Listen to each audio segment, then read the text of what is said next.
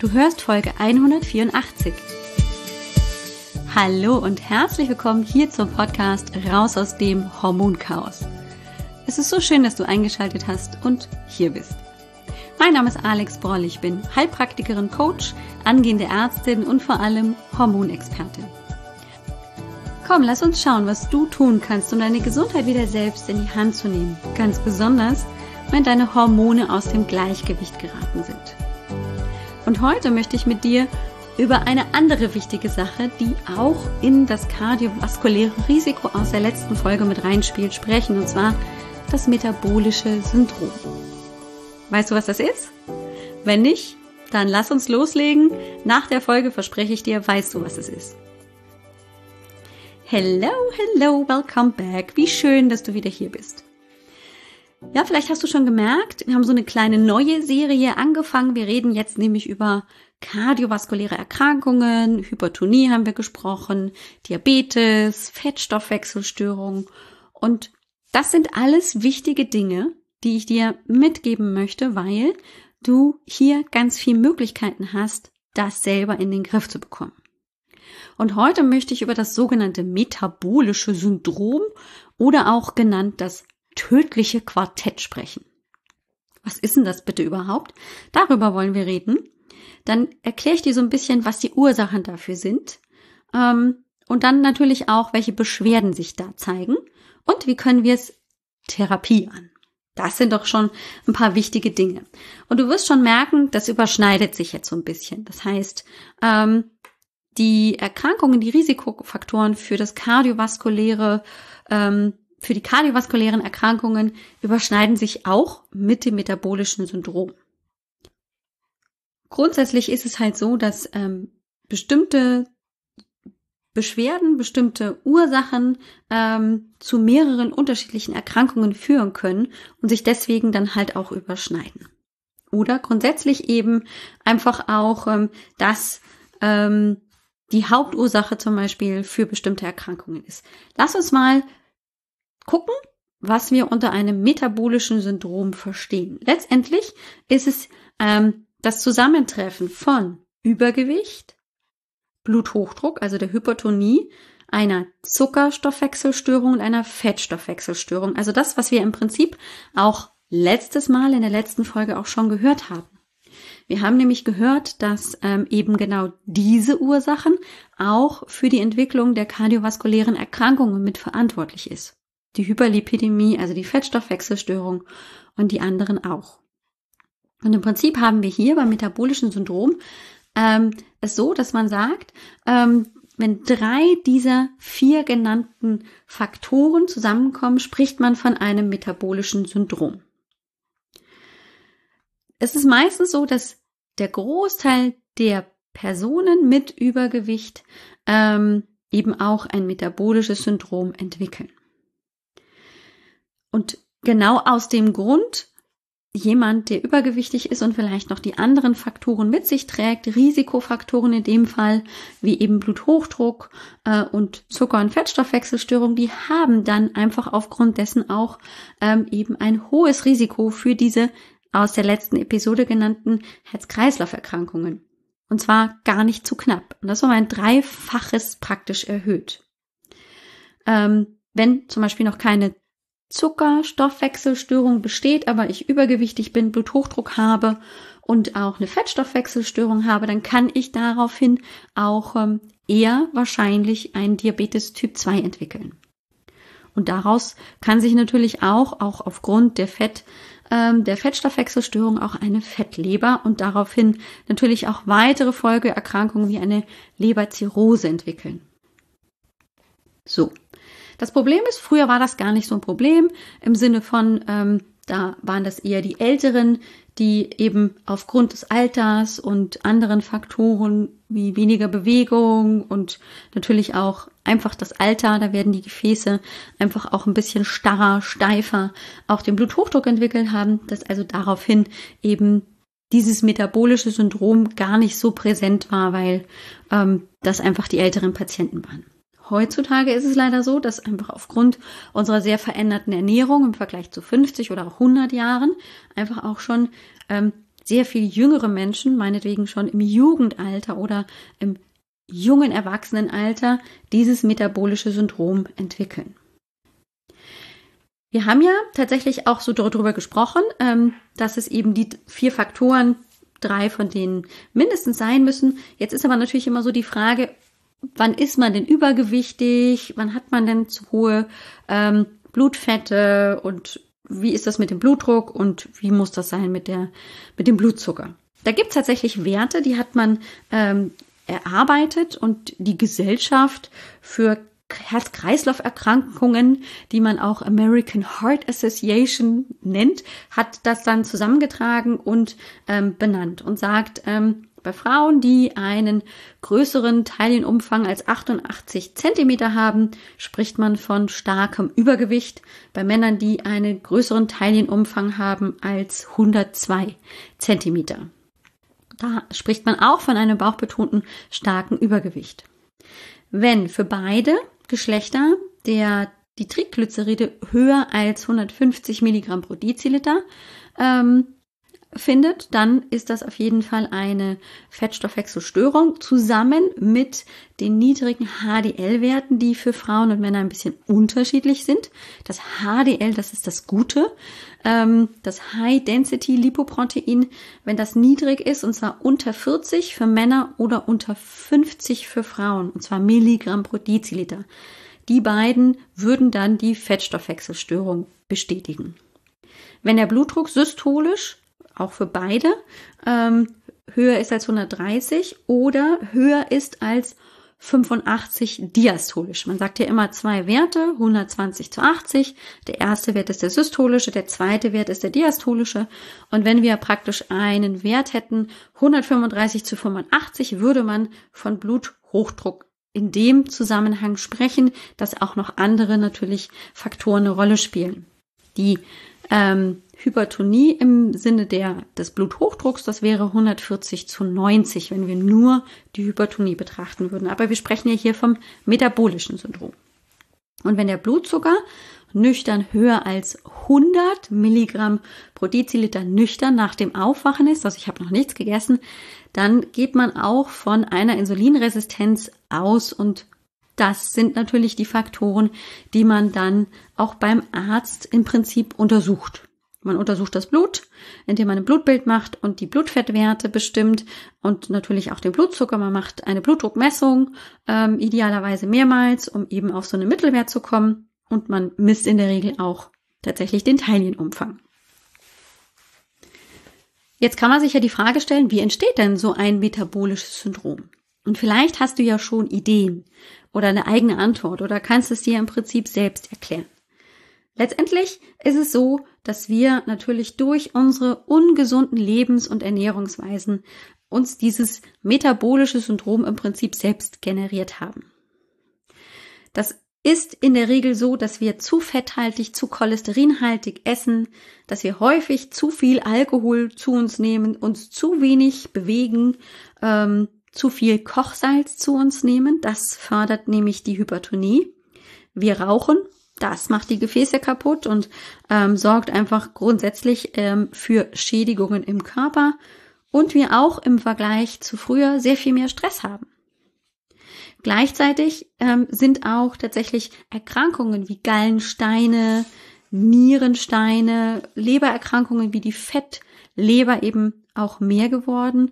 Auch hormonelle, endokrine Erkrankungen sind mehr geworden und spielen dann dabei eben auch eine Rolle äh, verändern den Fettstoffwechsel, zum Beispiel eine ähm, schwer verlaufende Schilddrüsenunterfunktion kann eine Ursache sein oder eben auch vielleicht ein genetisch bedingter Diabetes Typ Mellitus 1 oder auch 2. Das kann ja auch familiär bedingt sein. Oder aber auch die Behandlung mit bestimmten Medikamenten kann zur Entwicklung eines metabolischen Syndroms beitragen. Zum Beispiel die langfristige Einnahme von Steroiden, also Cortisonpräparaten oder eben auch von Beta-Blockern oder auch Antidepressiva kann durchaus eben dazu führen, dass sich mein Fettstoffwechsel verändert, ich eher Fette einlagere und sich damit meine Blutfettwerte erhöhen, die dann wiederum eben dazu führen, dass ich übergewichtig werde und das dann eben seine weiteren Folgen hat. Die Anwendung von Cortison kann natürlich durchaus bei hochdosierter Cortisonanwendung über viele Jahre ähm, eben auch dazu führen, dass ich einfach auch eine Diabetes Typ 2 entwickle und so weiter und so fort. Es gibt also verschiedenste Gründe, warum man ein metabolisches Syndrom entwickeln kann. Ähm, wichtig ist, sich dessen bewusst zu sein und gegebenenfalls einfach auch frühzeitig entgegenzuwirken. Denn die Symptome sind halt auch oft nur die Fettleibigkeit, das Übergewicht, die Adipositas. Wenn ich gegebenenfalls ein Diabetes Typ 2 entwickle, dann kann auch hier es sich mal manifestieren, dass ich eher Durst habe, mehr müde bin, eher schlapp und infektanfällig. Aber sonst ist gerade bei den jungen Menschen mit einem metabolischen Syndrom das Symptombild eher unspezifisch. Bis auf das Übergewicht. Und dann spricht man häufig, wenn man noch andere Symptome und Faktoren findet, ähm, eben schon auch vom metabolischen Syndrom. Das hat natürlich eben seine Folgen, wie wir auch in der letzten Folge darüber gesprochen haben. Risiko für kardiovaskuläre Erkrankungen, mit denen eben nicht zu spaßen ist. Das heißt, wenn es irgendwie möglich ist, sollten wir uns dann auch schon Gedanken machen, wie wir diesem metabolischen Syndrom entgegenwirken können. Da gibt es natürlich die lebensstilverändernden Maßnahmen, die ich schon beim letzten Mal so ein bisschen habe versucht zu erläutern, die nicht einfach sind umzusetzen, weil wir halt in unserer Gesellschaft leben und so leben, wie wir das einfach schon Jahrzehnte gemacht haben. Diese Strukturen zu durchbrechen ist nicht einfach. Da stelle ich mich nicht hin und sage, ja, stell dich nicht so an, das klappt doch hier mit links. Das tut es nicht. Trotzdem sollte es schon mit im Hinterkopf sein, das zu versuchen, nach bestem Wissen und Gewissen. Und gleichzeitig kann ich natürlich auch wiederum mit den Medikamenten, die ich eben vorgestellt habe, auch aus dem letzten Mal, das gegebenenfalls einfach mit unterstützen.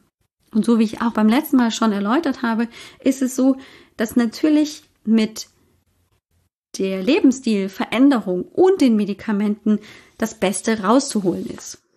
Bedeutet natürlich im Prinzip wieder das gleiche Spiel. Ich versuche das Gewicht zu reduzieren, meine Bewegung zu erhöhen, den Alkohol möglichst wegzulassen oder so weit zu reduzieren, ähm, gesättigte Fettsäuren zu vermeiden, ungesättigte Fettsäuren dagegen aufzunehmen, Triglyceride im Sinne von eben hier ähm, gesunden Fetten aufzunehmen, als Omega-3-Fettsäuren ähm, über eben gesunde Öle, Olivenöl und andere gesunde Öle und eben die gesättigten Fettsäuren, die Transfette zu vermeiden. Das kann schon ganz viel bringen. Eine Ballaststoffe, ballaststoffreiche Ernährung mit zu integrieren. Also das bedeutet ja in der Regel ähm, viel Gemüse und natürlich auch ein bisschen Obst mit hineinzugeben in meine Ernährung. Das sind manchmal Dinge, die gar nicht so dramatisch sind, wenn man sich langsam damit beschäftigt und es auch langsam beginnt und nicht gleich von sich am Anfang Wunder erwartet. Nur der Vollständigkeit halber möchte ich heute noch mal kurz über die Möglichkeiten sprechen, wie denn zum Beispiel Diabetes behandelt wird, wie Blutfette gesenkt werden können und Bluthochdruck eben therapiert wird. Nur, dass ihr mal die Namen genannt bekommen habt, ohne dass das jetzt ähm, natürlich hier ein Therapieangebot oder irgendwas ist. Nur, dass ihr einfach mal wisst, so heißen die, so kann man das machen. Es gibt noch viele andere Möglichkeiten. Das ist also nur ein Auszug dessen, was man grundsätzlich machen kann. Und zwar ist es so, dass man zum Beispiel Diabetes gerne dann, wenn er massiv ist, wenn bestimmte Werte überschritten sind, ähm, eben auch ähm, erstmal oral mit Medikamenten behandelt, kommt also noch kein Insulin zum Tragen. Das häufigste, was dann eingesetzt ist, ist das Metformin. Das habt ihr vielleicht schon mal gehört, hast du schon mal mitbekommen von einer Freundin, dem Großvater und wem auch immer. Ähm, das sorgt dafür, dass einfach die Zellen ähm, wieder sensitiver auf das Insulin reagieren und bereitwilliger praktisch ihre Tore öffnen, um Glucose in die Zelle zu lassen. Ähm, das ist höchst effektiv natürlich, weil damit die Zelle gut mit Energie versorgt wird und die Glucose nicht lange in den Arterien, in den Gefäßen verbleibt, um sie irgendwie anzugreifen. Das wollen wir so. Und dann gibt es seit einigen Jahren und jetzt ganz vorne mit dabei auch ähm, bei der Therapie von bestimmten Herz-Kreislauf-Erkrankungen, in dem Fall der Herzinsuffizienz, die so, sogenannten SGLT2-Inhibitoren, die du vielleicht unter Glyphlozine kennst. Blöde Worte, wie die ganzen Diabetes-Medikamente ähm, so benannt werden, die fangen alle mit G an haben alle eine unterschiedliche Wirkung. Diese SGLT2-Inhibitoren werden heutzutage sehr gerne eingesetzt, weil sie nämlich die Zuckerausscheidung im Urin erhöhen. Ähm, so dass also praktisch die Zuckeraufnahme gar nicht ähm, so hoch ist. Dass ich also deutlich weniger ähm, Zucker im Blut habe ähm, gleichzeitig wird eben auch Natrium mit ähm, diesem Zucker ähm, und Wasser ausgeschieden, so dass also auch noch der Blutdruck gesenkt wird. Ähm, damit werden eben Niere und Herz entlastet. Deswegen ist es eben einfach auch nicht nur ein Diabetesmedikament, sondern eben auch ein Herzmedikament geworden. Man kann damit auch tatsächlich ein bisschen Gewicht abnehmen, aber das ist alles immer nur im Maßen. Parallel dazu gibt's noch die Gliptine, die Inkretin-Analoga, ähm, die auch gerne eingesetzt werden. Die wirken am Darm und führen dazu, dass eben letztendlich hier ähm, es dazu kommt, dass der äh, Blutzucker auch entsprechend gesenkt wird und dadurch auch in dem Fall eine deutliche Gewichtsabnahme erzielt werden kann. Auch die setzt man sehr, sehr gerne parallel eben sowohl eben zur Diabetesregulation als auch zur Gewichtsregulation ein. Gibt es also, und dann gibt es aber noch eine ganze Reihe an anderen Diabetesmedikamenten, die ich jetzt einfach nicht aufzählen wollte, weil das wird sonst irgendwie langweilig und ihr müsst ja nicht Pharmakologie-Examen ähm, machen, sondern einfach nur, nur um zu wissen, was es gibt. Dann habt ihr vielleicht schon mal oder hast du schon mal von den Statinen gehört? Das sind Medikamente, die die Blutfette sinken die sorgen dafür, dass also praktisch die Neubildung von Cholesterin in der Leber reduziert wird, gesenkt wird. Ähm, und dann ist es so, dass eben praktisch das körpereigene Cholesterin verwendet wird ähm, und damit auch die LDL, also die Low Density, die schlechten ähm, Lipoproteine reduziert werden. Damit senkt sich ähm, sowohl der Gesamtcholesterinwert als auch eben das LDL-Cholesterin, das ich gerade genannt habe. Ähm, und das HDL steigt tatsächlich ein bisschen an, hat also einen Benefit. Und grundsätzlich muss man aber natürlich auch sagen, haben die Medikamente auch Nebenwirkungen. Wie zum Beispiel bei den Statinen, dass sich auch manchmal so Muskelschmerzen, wie sich das zum Beispiel beim Muskelkater anfühlt, eben entwickeln kann. So. Es gibt die Medikamente zusammen mit Lebensstilveränderungen. Also die bessere Variante, als nur sein ganzes Glück da auf die Medikamente zu legen. Blutdruck kann man natürlich auch noch einstellen. Muss man gegebenenfalls auch unabhängig vom metabolischen Syndrom machen. Das macht man häufig, äh, indem man zum Beispiel sogenannte ACE-Hämmer oder AT1-Blocker ähm, gibt. Das müsst, musst du jetzt nicht im ähm, Detail wissen. Das sind bestimmte Medikamente, die dazu führen, dass eben mehr Wasser ausgeschieden wird, Natrium ausgeschieden wird und damit eben auch der Blutdruck gesenkt wird. In der Regel werden diese Medikamente in ähm, mit zwei verschiedenen ähm, Faktoren, mit zwei verschiedenen ähm, Wirkstoffen versehen. Man muss aber Gott sei Dank nur eine Pille davon in der Regel einnehmen, ähm, um auf verschiedene Arten und Weisen tatsächlich eben praktisch den Blutdruck zu senken, indem zum Beispiel mehr Wasser ausgeschieden wird. Das führt eben zur Blutdrucksenkung oder eben auch die Anspannung in den Arterien gesenkt wird, so dass einfach nicht mehr so viel Widerstand überwunden werden muss vom Herzen und dadurch dann eben auch das Herz sich ein bisschen entspannen kann und dadurch entsteht einfach auch weniger Druck, also weniger Blutdruck. Okay, das war so ein kleiner Ritt durch das Thema metabolisches Syndrom. Das habe ich dieses Mal einfach auch ganz bewusst kurz gehalten, weil wir ja schon viel auch über ähm, die kardiovaskulären Folgeerkrankungen in der vorherigen Folge gesprochen haben. Von daher lassen wir es an dieser Stelle einfach mal sein. Nächstes Mal sprechen wir aber nochmal darüber, wie wir grundsätzlich eben Zucker- und Fettstoffwechselstörungen vorbeugen können. Da sprechen wir über ähm, Ernährungsarten, welche Nahrungsmittel etc. vielleicht eine wichtige Rolle spielen ich freue mich, wenn du da dabei bist. Wie immer lade ich dich natürlich gerne in das 15 Minuten Kennenlerngespräch ein, das ich dir anbieten möchte.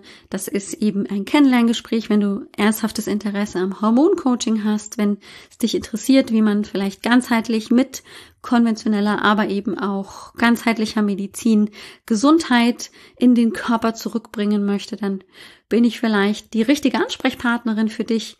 Im Kennenlerngespräch machen wir natürlich keine Therapie, keine Beratung, sondern eben nur ein Gespräch zum Kennenlernen. Ich erkläre dir, wie Hormoncoaching funktioniert, wie ich das anlege, ähm, vor allem auch, welche äh, Konditionen du dabei zu erwarten hast. Du erzählst mir so die Hauptbeschwerde und wir lernen uns einfach aufgrund dessen ähm, so ein bisschen näher kennen und danach kannst du dann natürlich für dich entscheiden, ob das passt oder nicht. Ich lerne dich sehr, sehr gerne kennen. Alles, was du dafür tun musst, ist auf www.alexbroll.com-sprechstunde zu gehen. Da findest du eben einen so kleinen Bogen, ähm, den du ausfüllen kannst. Ähm, dann krieg ich davon eine Mitteilung, dass du das gemacht hast und daraufhin schicke ich dir dann eben eine Mail mit Terminangeboten und dann finden wir möglicherweise zueinander und sprechen sogar persönlich miteinander. Ich hoffe, du hattest Spaß bei der etwas kürzeren Folge und ähm, bist beim nächsten Mal auch wieder dabei. Ich würde mich freuen, wünsche dir bis dahin alles, alles Gute und bis dann. Ciao, ciao. Dir hat dieser Podcast gefallen? Dann wäre es großartig, wenn du diesen Podcast mit deiner 5-Sterne-Bewertung auf iTunes unterstützt. Und wenn du noch mehr über dein Hormonchaos erfahren willst, geh einfach auf www.alexbroll.com. Bis zum nächsten Mal.